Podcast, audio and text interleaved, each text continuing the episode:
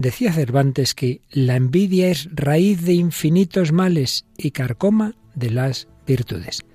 Así lo estamos comprobando en nuestros programas sobre la envidia, sobre la que seguimos hablando hoy. ¿Nos acompañas?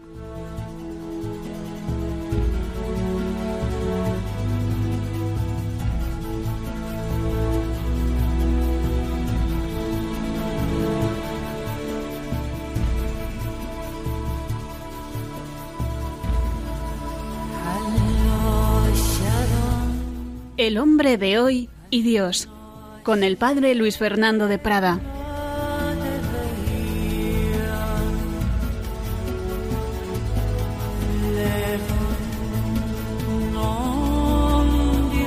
Un cordialísimo saludo, muy querida familia de Radio María. Aquí estamos una semana más para España, para tantas naciones hermanas que compartís con nosotros esta búsqueda de Dios, esta búsqueda de la verdad, de la felicidad esta búsqueda desde el corazón del hombre contemporáneo. Una búsqueda que hoy hacemos con vosotros, quien nos habla el padre Luis Fernando de Prada, nuestra habitual colaboradora Paloma Niño. ¿Qué tal, Paloma? Muy bien, padre Luis Fernando. Un saludo a todos los oyentes y hoy no tenemos con nosotros a Mónica del Álamo, pero nos ha enviado una, una colaboradora y sustituta magnífica, Iciar Muguerza. ¿Qué tal? Bienvenida a este programa, Iciar. Muchas gracias, padre. Encantada de estar aquí. Con Iciar tenemos a una filóloga inglesa que, Paloma, nuestro inglés que no es tan fuertecito, va, queda muy reforzado. le digo yo que porque estamos hablando de ello y no se debe, pero si no le tendría envidia por su inglés. Y que es bibliotecaria también. Bueno, pues ya que te presentamos, Iciar, nos traes precisamente una canción en inglés, ¿no es así? Sí, de Lou Reed, Endlessly Jealous. Oye, oye, oye, ¿qué significa? ¿Qué significa? pues celoso hasta el final, celoso hasta el fin porque es una canción eh, de un disco de 1984 de Lou Reed y habla de sentimientos que hasta ahora él no había puesto en canción, pero... Pues nada, nada, luego nos lo cuentas, luego nos lo cuentas. Y Paloma, traes también, y entre las dos creo que vais a hablarnos de otra película que su original, bueno, es de Estados Unidos y como se pronuncia ICIA, como se pronuncia el original, Gone Girl, está bien dicho. Gone Girl, muy bien. Bueno, pero la versión española, Paloma. La versión española, que es la nuestra, perdida, perdida se llama. Perdida, que como tantas veces decimos, no es que aconsejemos verla, pero de ella hay mucha envidia, hay muchas cosas malas ahí y por eso, y por eso la tenemos. Pero para compensar, Paloma nos trae un testimonio impresionante de alguien que estuvo muy perdido, una chica que estuvo muy perdida y Jesucristo la encontró. La encontró y tan grande fue su cambio que hasta se cambió el nombre. Entonces hablaremos de Amaya Martínez, pero que actualmente se llama María Martínez. La encontró, ahora eso sí, fíjate que tuvo que encontrarla en Nepal. La verdad es que hay algunas que lo ponen complicado. Sí, ¿eh? sí, sí. lo hizo de una manera un poco aventurera. bueno, por supuesto, seguiremos en ese diálogo con la psicología contemporánea. Hablábamos el día pasado de Wilkie Au y Norin canon o como se diga, los anhelos del corazón y bueno, muchas reflexiones y, también siempre que tenemos a Mónica y hoy en este caso a Iciar, hacemos nuestra excursión literaria. En este caso nos vamos a ir muchos siglos atrás, ¿verdad, Iciar? Hasta la mitología griega con el síndrome de Procusto. Ah, el lecho de Procusto, qué interesante. Bueno, pues esto, música cristiana con la hermana Glenda, con Mauricio Allen y Aitala Rodríguez, si nos da tiempo a todo ello, y mucho más en esta edición 316 pero del Hombre de Dios. Pero antes de entrar en ella, Paloma, como siempre, algún comentario en nuestras redes sociales. Sí, pues hoy hemos recibido muchos comentarios a nuestros programas anteriores. Vamos a seleccionar algunos de ellos. Por ejemplo, Luisa Gallo nos dice, es admirable el esfuerzo que hacen todas las semanas para el contenido del programa. Muchas gracias. También Maravillas Farfán dice, la envidia es lo peor que puede tener una persona, porque sufre ella y hace sufrir a los demás. Tenemos otro comentario de Mónica Blanco que nos dice, ¿y querer destruir a quien se envidia? Me pregunto si es tanto el dolor de no tener lo que la otra persona tiene por algo que se perdió, que se opta por destruir a quien se cree la fuente del dolor. Es una total confusión. Les pido oración por una persona que me odia tanto que optó por inventar una calumnia tan grave que me está causando mucho daño opto yo por cumplir con la palabra de Dios que dice amar a tu enemigo, pero les pido apoyo. Pues sin duda que sí. ¿Qué te parece, Ciar, este comentario? Pues me gusta que ella habla del dolor de la pérdida de esa otra persona que envidia. Posiblemente fue un cataclismo lo que le sucedió, pero nunca lo va a reparar haciéndole daño. Evidente. Esa es la tentación, ¿verdad? Que, que entremos en esa dinámica de, del odio, de la envidia. Bueno, hablaremos de casos semejantes al que nos trae esta comunicante en este programa en el que seguimos profundizando en ese pozo oscuro que es la envidia, pero que siempre manifiesta que debajo hay una, tendencia buena, porque como hemos explicado tantas veces, los pecados capitales desordenan las tendencias buenas que Dios ha puesto en nosotros al crearnos a su imagen y semejanza. Lo veremos también hoy en esta edición 316 del Hombre de Hoy y Dios.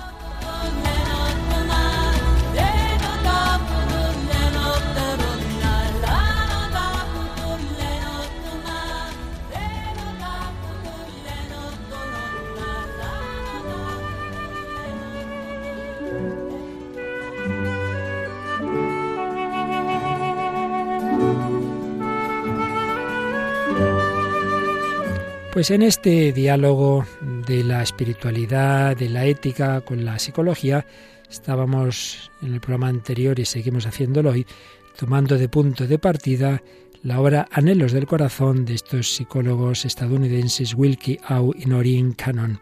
Anhelos del Corazón. Y precisamente, así como oíamos en uno de nuestros correos esas víctimas de la envidia, nos fijamos en este aspecto, víctimas de la envidia. Y ojo, esto nos puede pasar a todos. Citábamos esa frase de Cervantes que decía que la envidia es carcoma de las virtudes. Si entre los apóstoles de Jesús, con el mejor formador posible en toda la historia, que es el propio Jesucristo, Dios y hombre verdadero, si entre ellos había peleas, había disputas, había envidias, ¿por qué este, por qué el otro, por qué, por qué Santiago y Juan aquí a través de su madre pidiendo los primeros puestos? Pues no nos tiene que extrañar que estas cosas pasen dentro de la iglesia, incluso en comunidades religiosas, entre sacerdotes. Es que el de la parroquia de al lado se lleva a la gente. Sí, es así, no hay que escandalizarse. Humanos somos y heridos estamos todos por el pecado. Digo esto porque entre los ejemplos que traen de su experiencia psicológica estos autores, pues hablan de una religiosa que estaba especialmente formada, que era conocida internacionalmente en su campo y bueno, pues tenía que ir dando conferencias en distintos lugares del mundo, tenía que viajar mucho. ¿Qué pasaba? Pues que era objeto de envidia de hermanas del convento, que daban clase, que tenían su horario, un horario estricto, lectivo, entonces, claro, ya se sentían atadas y, envidiaban a la otra que a esta siempre de aquí para allá. Esta mujer intentaba explicar y se sentía atacada, amenazada, indefensa, intentó dialogar con, con los envidiosos, razonar con ellos, eh, tratar de mostrarles que no había nada que envidiar, que no era nada cómodo. Y eso es así, estar de aquí para allá sin parar. Nada, no hubo manera, no hubo manera. Y es que hay situaciones en que, en que no es tal tema, tal otro, lo que provoca el odio, sino la misma presencia de la persona. No se acepta esa persona. Y esto, por desgracia, ocurre. Ocurre en distintos ámbitos, en distintos grupos. ¿Qué pasa cuando nos hacen eso? Podemos reaccionar de distintas formas. El peligro es por reaccionar igual, el contraataque y hacernos más agresivos. Dejar también que la envidia nos infecte. Y ahí puede ocurrir algo muy distinto y es que podemos llegar a hacer nuestra la culpa que los otros proyectan sobre nuestras personas y terminamos por sentirnos mal simplemente por ser quienes somos. Y también aquí nos hablan de un caso que conocían, de una persona que colaboraba en tareas apostólicas y que suscitaba envidias porque, bueno, iba bien los grupos que llevaba, llegó a creerse tan malo como sus colegas lo pintaban. El resultado fue una total supresión de aquellos aspectos de su personalidad que resultaban envidiables para otros. Pues es otro peligro que nos dejemos intimidar por las percepciones envidiosas de los demás y entonces pues incluso reprimir esos aspectos valiosos de nuestro ser porque suscitan la envidia, bueno, y entonces poner en peligro el sentido de la propia identidad, minusvalorar o desacreditar los propios dones o éxitos para reducir los dolorosos asaltos de los envidiosos.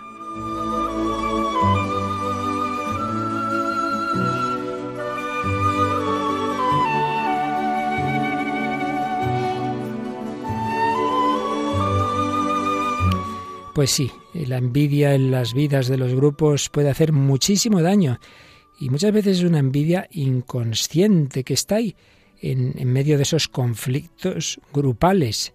Eh, indudablemente el que haya distintos dones no solo no es un problema, sino todo lo contrario.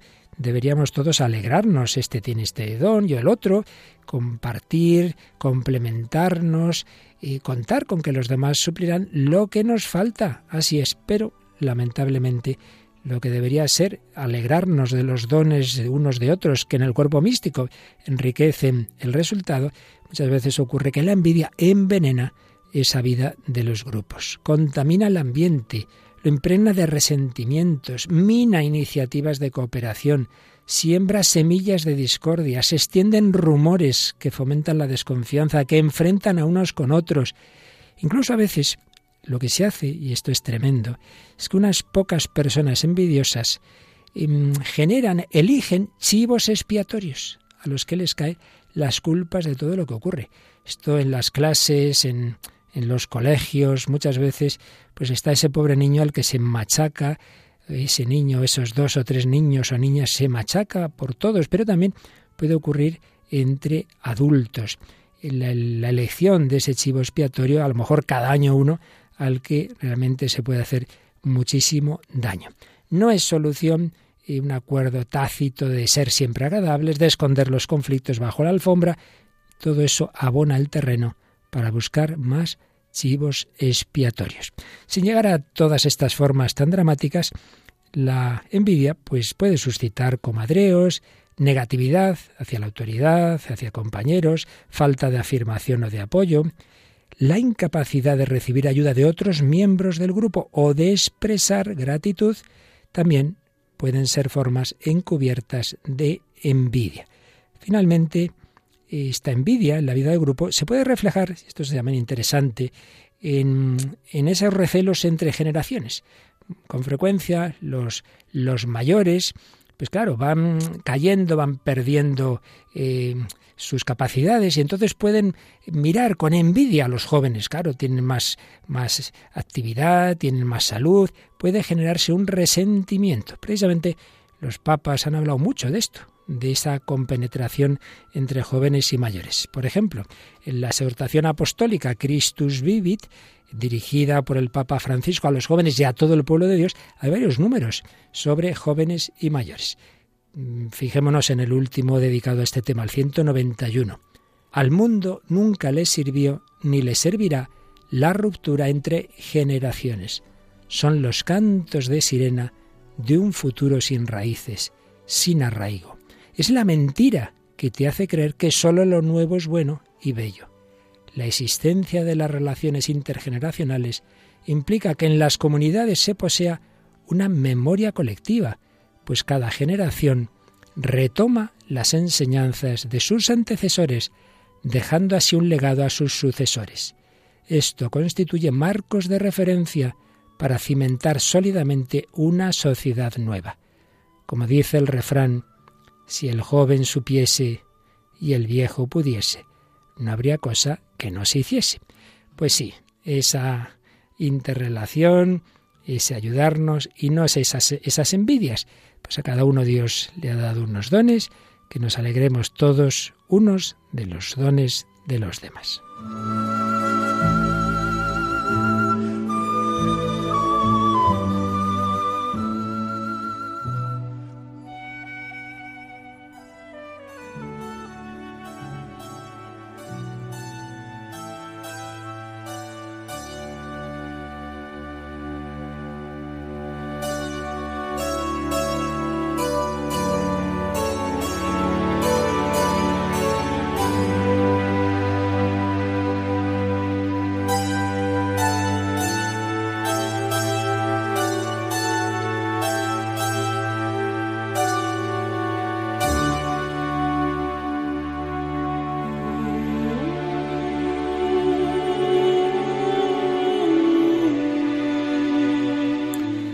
Pues aquí seguimos en Radio María, en El Hombre de Hoy y Dios, hablando de la envidia. Eh, Paloma Niño y Ciar Muguerza y quien habla ahora, Padre Luis Fernando de Prada. Hemos partido de estas reflexiones psicológicas de Wilkie Au y Noreen Cannon. Hemos visto algo de cómo la envidia puede hacer tanto daño en los grupos y que esto lamentablemente pues también ocurre en los grupos de la iglesia porque nadie estamos exentos de las tentaciones, nadie estamos exentos de las heridas del pecado.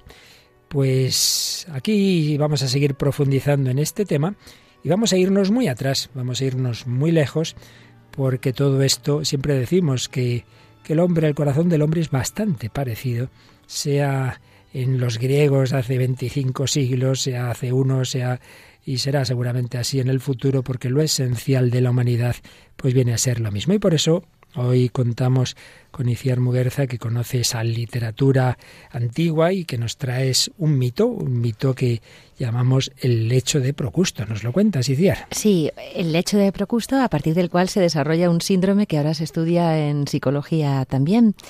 Pues en ese viaje del que hablas nos vamos a las colinas de Ática, en Grecia.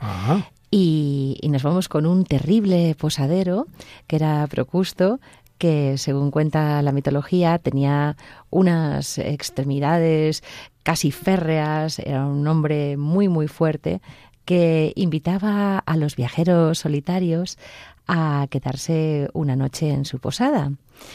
Y pues con esa altura y esa fuerza que tenía, eh, les sometía a una noche, como diríamos aquí en España, toledana. Hmm. Les ponía en un lecho de hierro mm, y hacía pues eh, que sus extremidades quedasen atadas a las cuatro esquinas de la cama.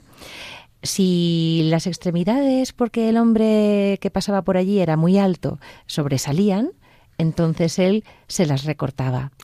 Y si en cambio pues era muy bajito y no llegaban y no podía atarlo a los cuatro extremos de la cama, le descoyuntaba a martillazos para estirarlo.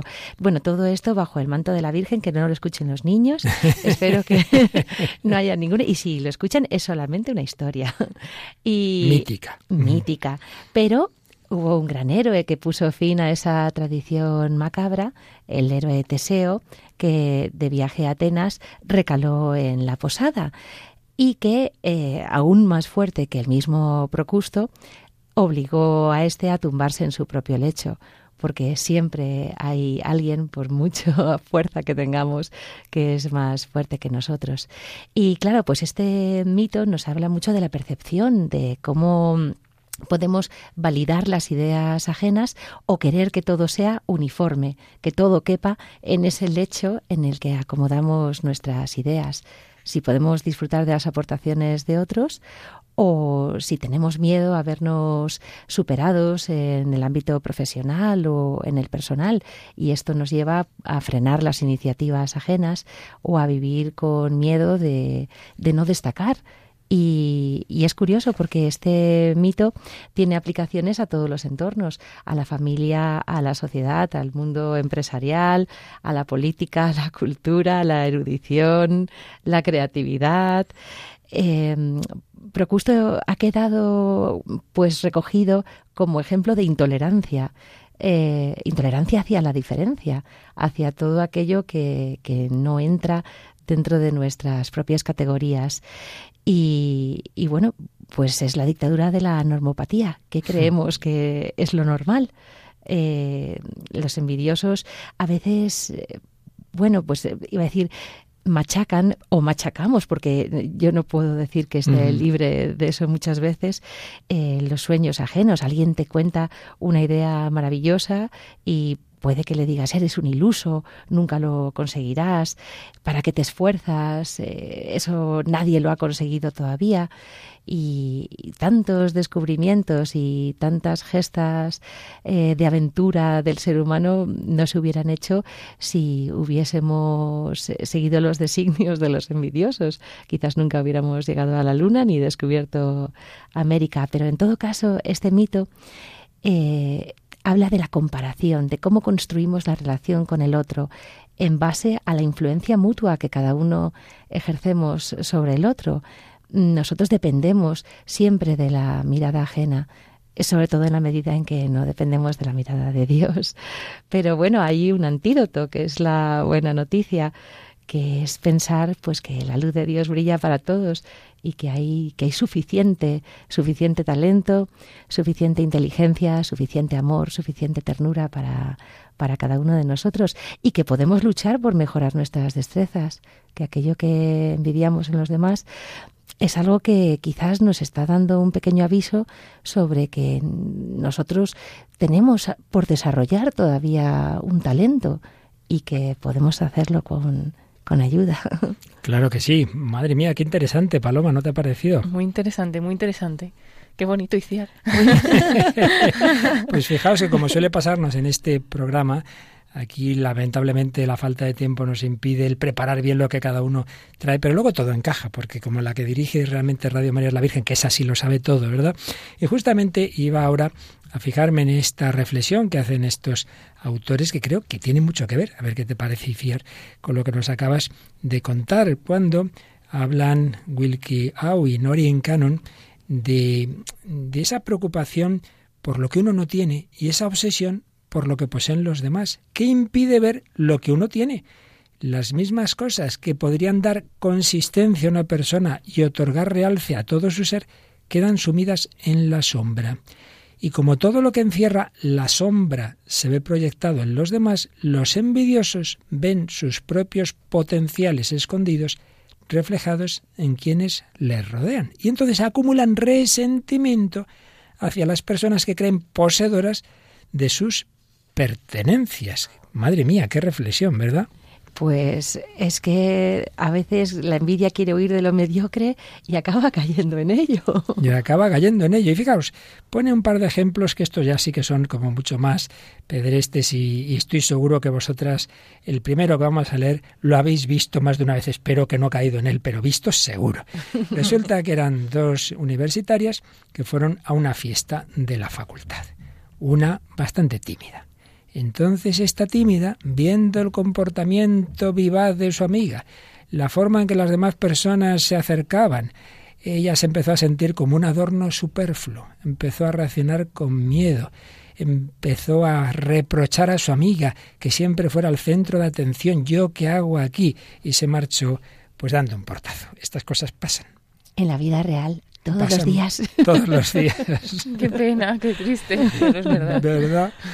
Y luego un caso parecido al que la semana pasada recordábamos que muy interesante, decía, veíamos Paloma, Mónica y yo, un hombre que era muy feliz hasta que se juntaron los que habían, los que hacían 25 años de que habían salido de la carrera, entonces ese hombre que era muy feliz viendo compañeros suyos que habiendo estudiado lo mismo tenían un nivel más alto, empezó a amargarse la vida. Decir, pero bueno, si usted estaba muy a gusto con su familia, con sus cosas, pues nada, se amargó la vida al compararse, ¿no?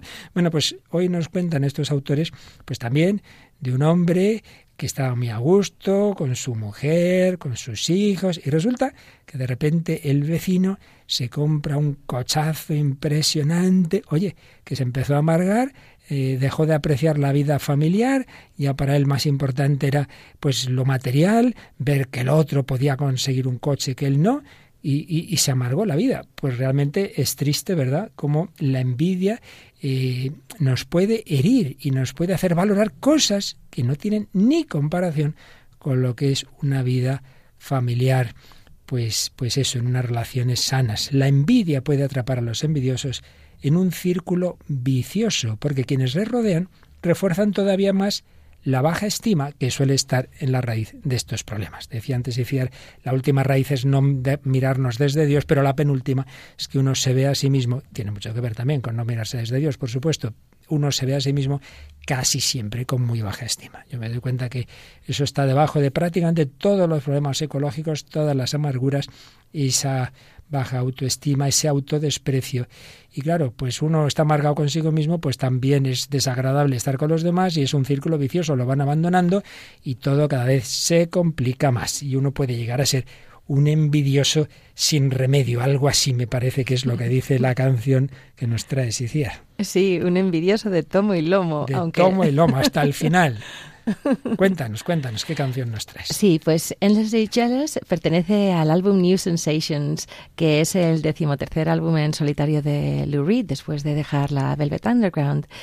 Y bueno, pues fue su vuelta al top 100 de los Estados Unidos.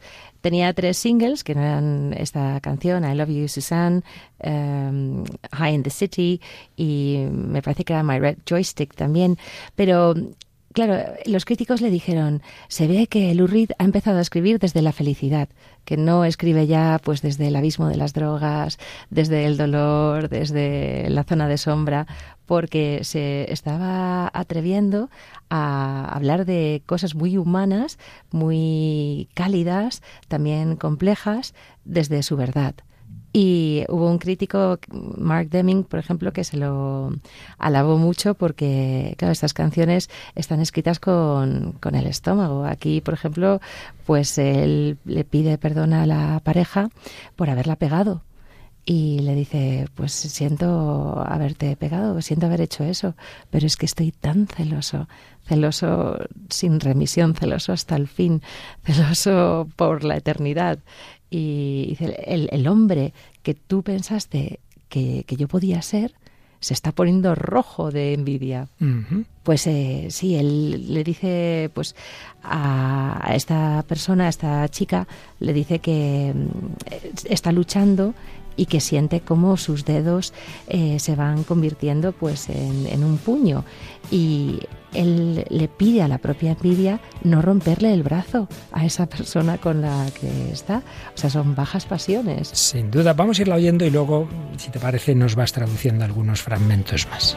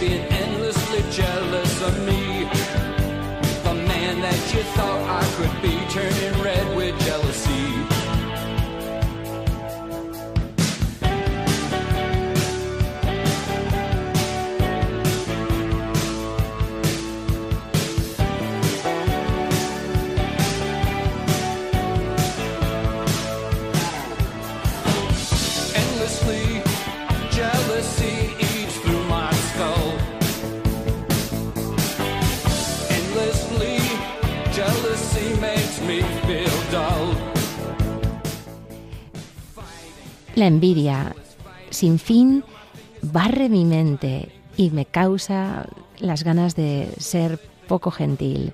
Yo me avergüenzo, te pido perdón por haber dicho eso. Siento haber hecho eso, siento haberte pegado, lo siento, lo siento, pero es que estoy eternamente celoso de ti.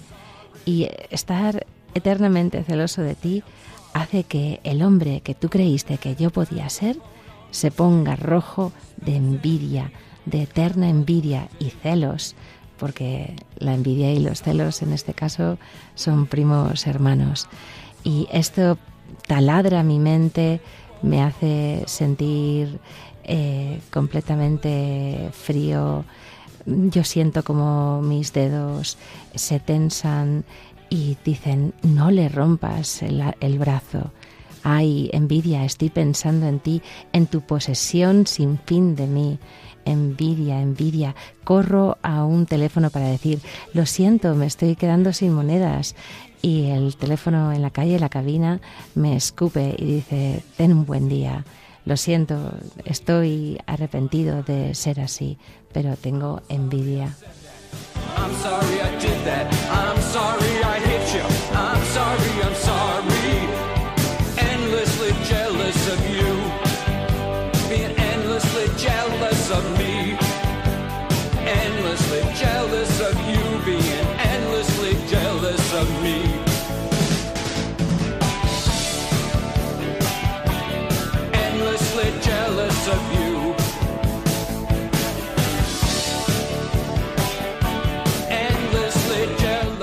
Endlessly Jealous, esas celos, esa envidia hasta el final sin remedio, Lurid.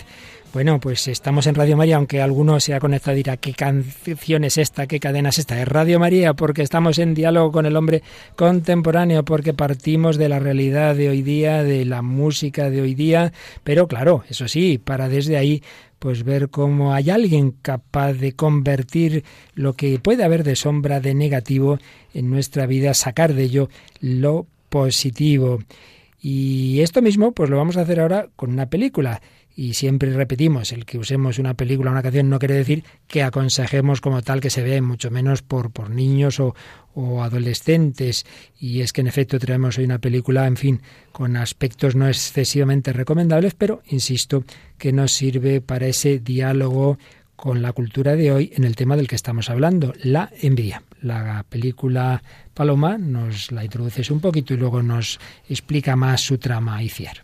Sí, es la película Perdida que se estrenó en el año 2014 en Estados Unidos, dirigida por David Fincher, pero que está basada a su vez eh, en un bestseller también llamado igual Perdida de Gillian Flynn.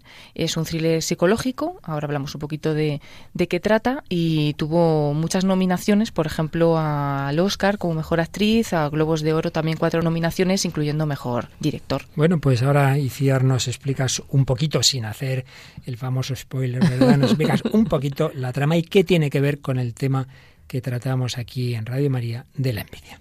Sí, es eh, curiosa esta película porque la envidia se desarrolla en el seno de la pareja. Eh, ni siquiera un matrimonio está exento de poder mirarse con recelo el uno al otro. Amy y Nick son dos eh, escritores eh, intelectuales, eh, que bueno, pues ella es de Nueva York, de pura cepa, una neoyorquina además de una clase social más alta. Él es un chico de Missouri, más provinciano, pero con mucho sentido del humor y seguro de sí mismo. Y se atraen, se conocen en una fiesta y se atraen. Pero, ¿qué ocurre? Que eh, la infidelidad, no voy a hacer spoiler, pero hmm. puede sacar todas las emociones sociopáticas que aniden en este contexto eh, matrimonial y acaba hablando pues de la falta de comunicación, de las tensiones, de las luchas de poder en, en, la pareja. En realidad es como un hotel o lo que ha hecho Gillian Flynn, pero a la americana y con todas las características del thriller. Eh, ella, Gillian Flynn, la guionista, hace que este personaje de Amy haya sido una chica cuyos padres eh, la han utilizado para hacer una serie de libros que han sido superventas en Estados Unidos que se llamaban Amazing Amy, la increíble Amy. Pues narran toda la infancia de Amy, los cambios de casa, pues Amy aprende a montar en bicicleta, Amy va al colegio. Entonces, esta chica ha crecido pues con, un ego bastante nutrido por su familia. Y, bueno, pues eh, se había convertido ya en, un personaje desde pequeña. Y hay una rivalidad creativa entre ella y, y, el marido que está dando clases a escritores noveles, ayudándoles pues a aprender técnicas de guion y que bueno pues eh, tiene una recua de jovencitas que le siguen como si fuera eh, Hemingway entonces ya se da el caldo de cultivo para, para el desastre. Hmm. Y, y, bueno, pues aquí hay maliciosas injerencias, infundadas más o menos, pero, pero les va a poner en una situación de, mutuo control. Amy tiene todo el dinero, eh, pero él tiene la libertad de que se han tenido que ir a vivir a Missouri porque la madre de él estaba muy enferma y pues ese es su ámbito natural. Ahí tiene sus amigos del colegio, sus amigos de la universidad y, ella es una extranjera en, en ese estado. Y, bueno, pues en ese juego de ajedrez, Amy un día decide desaparecer. Y, ahí... Bueno, el caso es que en un momento dado desaparece la mujer con la impresión, cuando uno entra en la casa, de que ha habido violencia, de que quizá alguien la haya matado y todas las sospechas van hacia el marido. Y ahí está el thriller, ¿verdad? Y bueno, ¿qué es lo que ha pasado? No lo vamos a contar. Sí vamos a decir que hay un momento dado en que el marido y su hermana eh, piden la ayuda de un abogado y vamos a escuchar precisamente el momento en que oímos la versión de lo que ha podido ocurrir que da el marido al abogado. Lo primero que debes saber de Amy es que le encantaba dar lecciones. Jugar a ser Dios. Sí, el Dios del Antiguo Testamento. Vale, continúa. Cuando descubre que le he engañado con Andy, decide darme una lección. Finge su muerte, me incrimina sangre, tarjetas de crédito, seguro de vida. Organiza la búsqueda del tesoro. La búsqueda del tesoro es fundamental. Nos monta un recorrido por mis infidelidades y me la restriega. Deja la pista número uno para la policía, que la conduce a mi despacho, que es donde Andy y yo solíamos. Y deja unas bragas rojas. Ah, atrevido, tiene mala pinta. Pista 2. Casa de mi padre.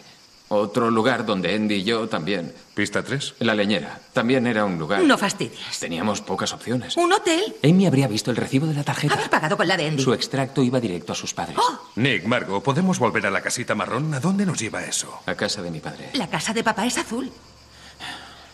Después del divorcio, cuando papá no aparecía por aquí, solía imaginar que era un espía llamado señor Marrón, que por la seguridad de sus hijos tenía que negar su existencia. Bueno, pues hemos oído un corte de esta película perdida con Girl, en la que podéis observar algo de lo que hemos hablado muchas veces en El hombre de Dios, es el enlazamiento de todos los pecados capitales. Aparece la envidia, la soberbia, la vanidad, la lujuria, todo relacionado. No podemos decir mucho porque eso haríamos el spoiler, pero no sé si queréis hacer algún comentario de lo que hemos oído o tú, eh, Iciar, que conoces más la película sin entrar en muchos detalles que mm, sacas de enseñanza. Hombre, es que lo de la rivalidad creativa es una pena, porque me estaba acordando de ese pub donde se reunían C.S. Lewis y Tolkien. Es verdad. Pues si Tolkien y Lewis se, se hubiesen envidiado, posiblemente no hubieran podido leer las obras el uno del otro, ayudarse con los personajes, pulir escenas. Entonces, cuando tienes eh, pues esa complicidad, esa complicidad también te llena de fuerza para seguir hacia adelante. Pero en cambio, si te boicoteas, no, no sacas nada de provecho. Así es, y de hecho, Paloma, en Radio María, yo creo sinceramente, otros pecados tenemos, pero en este estamos todos encantados de, ¿verdad? En las reuniones, oye, a este le ocurre a uno esto, el otro, vamos complementándonos, realmente es muy bonito eso. Y además nos damos cuenta, ¿no? De, de lo que cada uno puede dar Exacto. mejor que otro. Y bueno, yo creo que es que eso es normal. Como decía antes Iciar, no puedes hacer todo, todo bien, ¿no? Pues cada uno tenemos Mm, nuestras es. cualidades, aceptarlas. Y lo que decíamos al principio de, también del programa, que si nos centramos en, el, en el- algo bueno que tiene el otro y le tengo mucha envidia, no consigo ver cuáles son mis talentos y los tengo. Y si no los descubro, pues los dejo sin desarrollar, como decías también, Iciar. Aquí desde luego lo vemos, pues hay quien es magnífico en técnica, magnífico en locución, magnífico en creatividad, y bueno, y se van juntando los talentos positivos de unos y de otros, los no tan ultra positivos de cada uno, pues bueno, esa complementación que el Señor quiere. Bueno, pues si hasta ahora más bien el programa se ha fijado en lo negativo, en el hecho de Procusto, en esa canción de Lou Reed,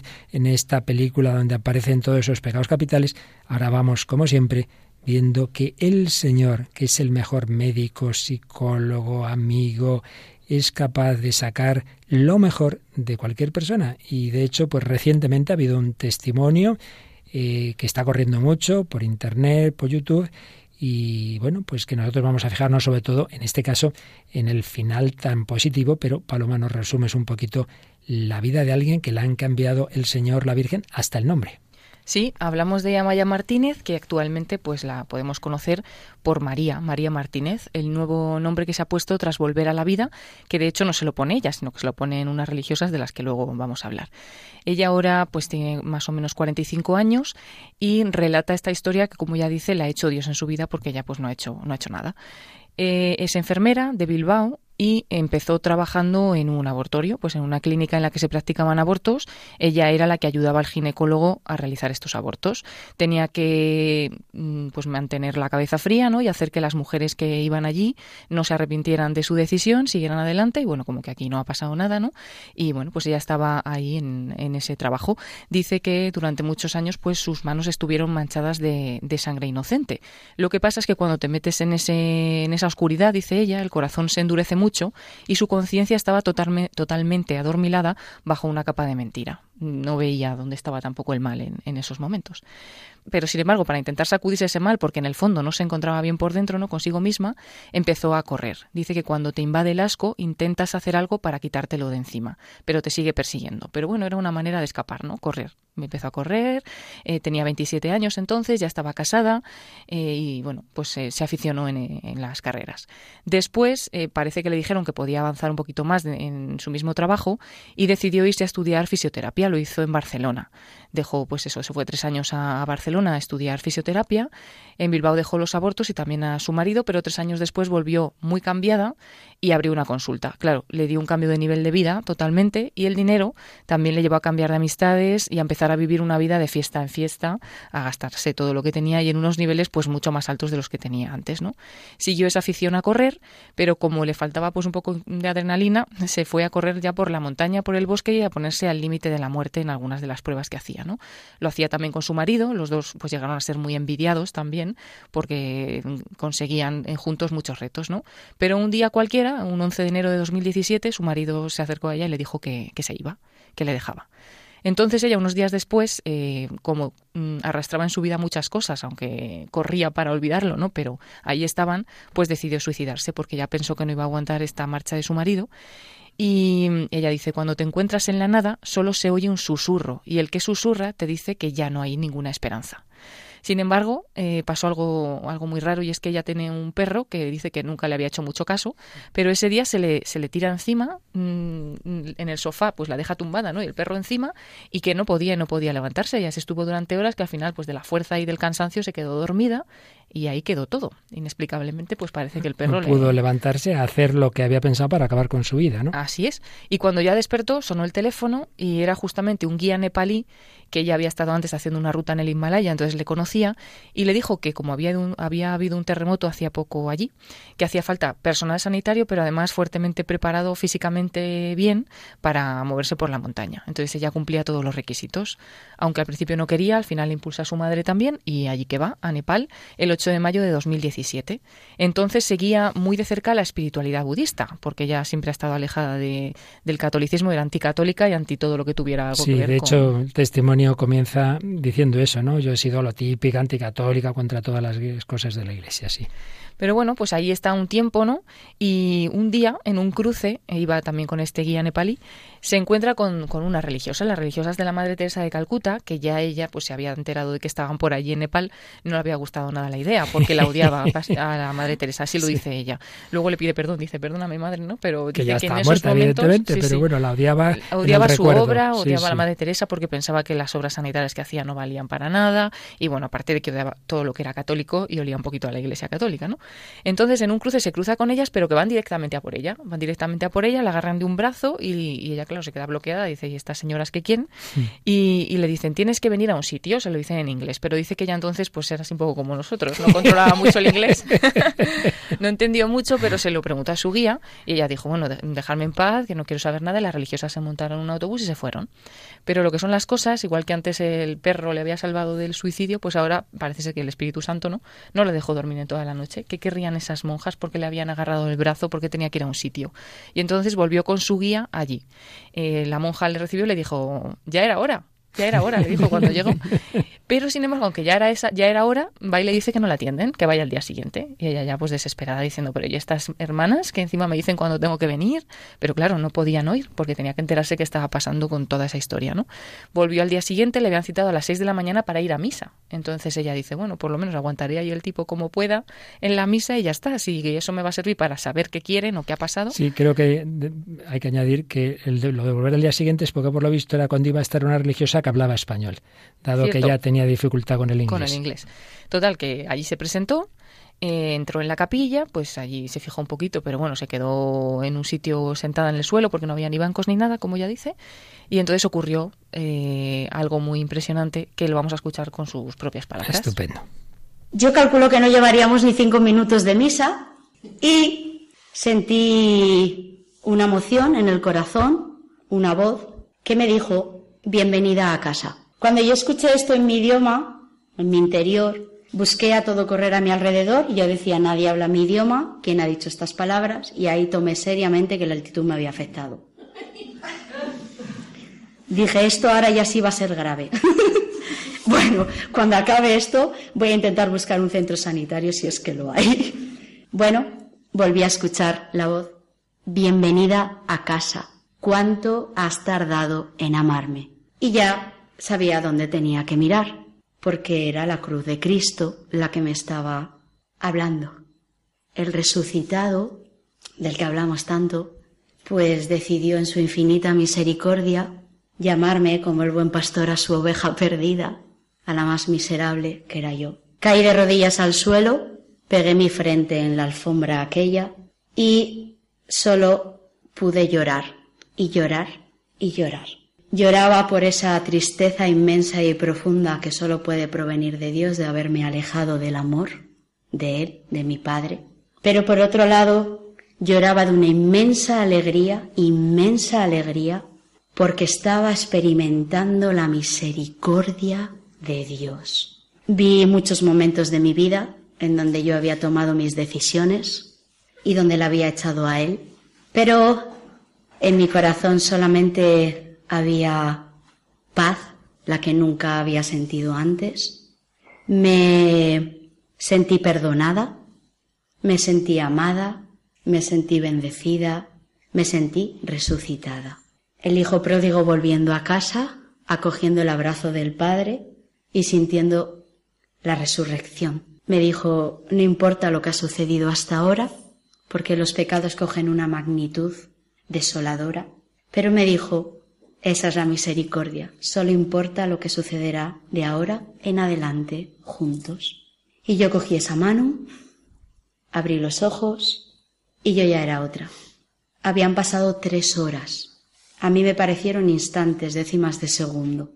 Tres horas, donde las nueve hermanas de Madre Teresa de Calcuta estaban al lado mío orando, porque estaban siendo conscientes de lo que estaba sucediendo. Cuando levanté la frente del suelo y salí de esa burbuja maravillosa, mi sonrisa, mis ojos, mi piel, mi toda yo había vuelto porque Dios me había devuelto a la tierra de los vivos, con más vida que nunca. Y entonces ellas, que habían orado todo ese tiempo, me dijeron que a partir de ese momento me llamaba María. María es la mujer que espera en el amor, María es la mujer que espera en la fe, María es la mujer que espera en la esperanza.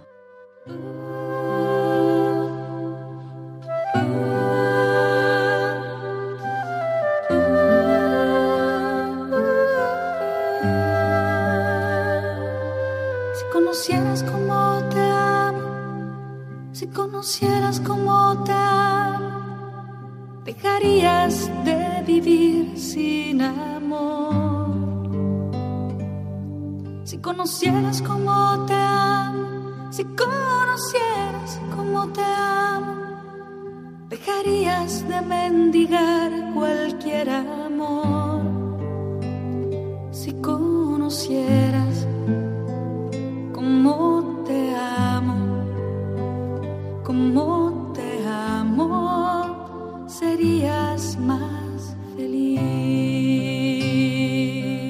Serías más feliz.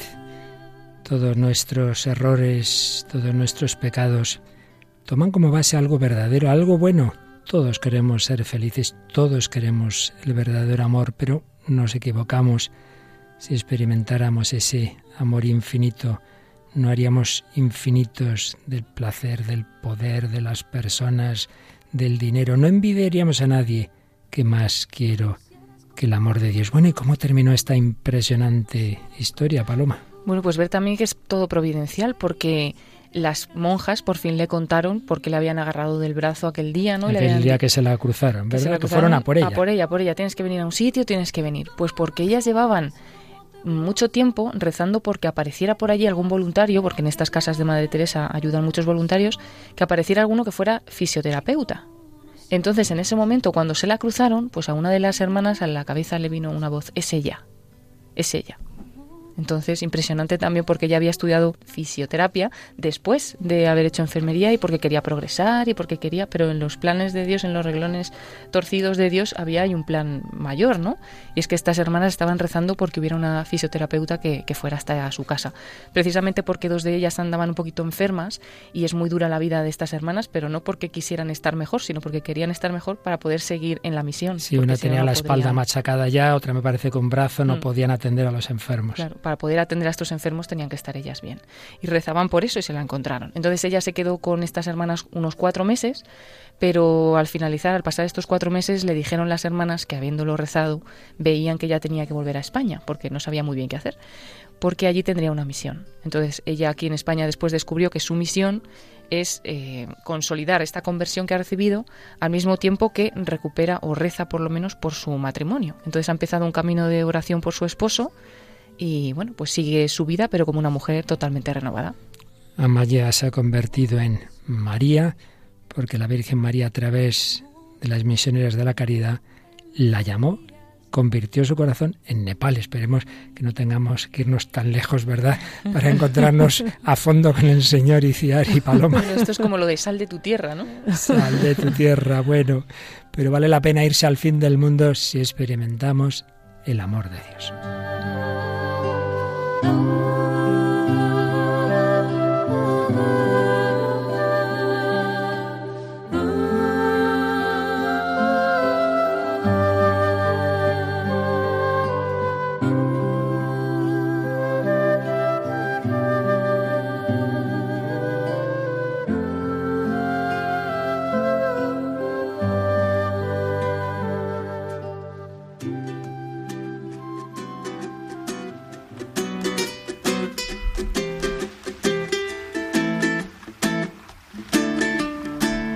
Dios te hizo también. No se equivocó. Eres solo el reflejo de un trabajo bien hecho, un retrato de amor. Dios te hizo también. Contigo no descansó. Y es que aunque pasen los años, horas, meses y días, tú te pones mejor. Dios te hizo también. Dios te hizo también. Nuestros problemas vienen de no creer en el amor de Dios y de vernos como algo equivocado, como una basura, como un desastre, como... No, no, no, no, no es verdad. Eres hijo, eres hija de Dios amor, creada a su imagen y semejanza.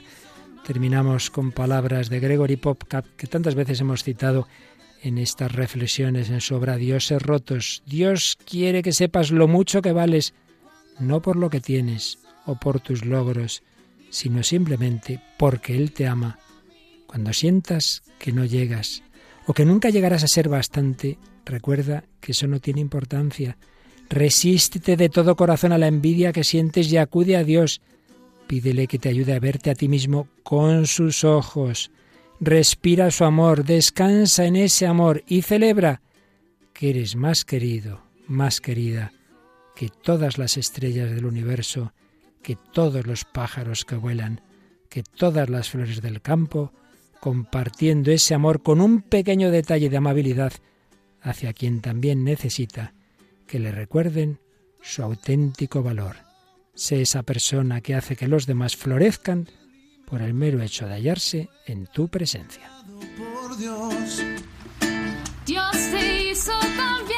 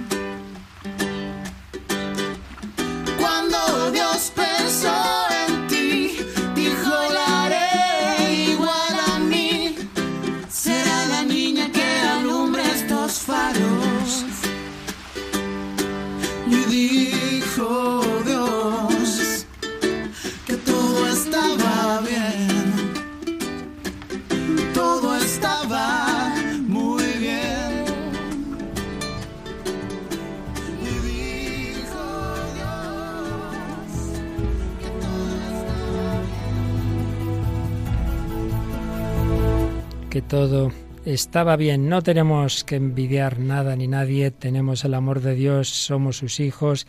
¿Qué más queremos? Bueno, y también ha estado bien el estreno de Iciar. Yo creo que tendremos que invitarla más veces. ¿Te parece, Paloma? Sí, sí, invitadísima. Qué majos sois. bueno, pues Iciar Muguerza, Paloma Niño, Queridos oyentes, muchísimas gracias a todos y recordamos, Paloma, que siempre esperamos esos comentarios, ¿verdad? Sí, pueden hacerlo por dos medios o en el correo electrónico el hombre de hoy y Dios arroba radiomaria.es o también buscándonos en Facebook por el mismo nombre del programa, El hombre de hoy y Dios, y ahí encontráis algunas publicaciones que podéis pues enviarnos el comentario que queráis. Recordamos también que todos los programas anteriores están en el podcast, que también están recopilados en CDs, en DVDs y que seguimos en, en mayo, campaña de mayo, en Radio María España todo este mes, en otras Radio Marías distintas circunstancias, momentos de la maratón, pero en todas ellas la necesidad de vuestra ayuda, de vuestra oración, de nuevos voluntarios, de donativos para seguir adelante, extendiendo la esperanza, buscando desde el corazón del hombre al único Dios capaz de hacernos a todos plenos y felices, unidos en él y recordándoos que a continuación viene otro magnífico programa en clave de Dios en España, en Radio María España con Germán García Tomás. Nos despedimos hasta el próximo programa, si Dios quiere.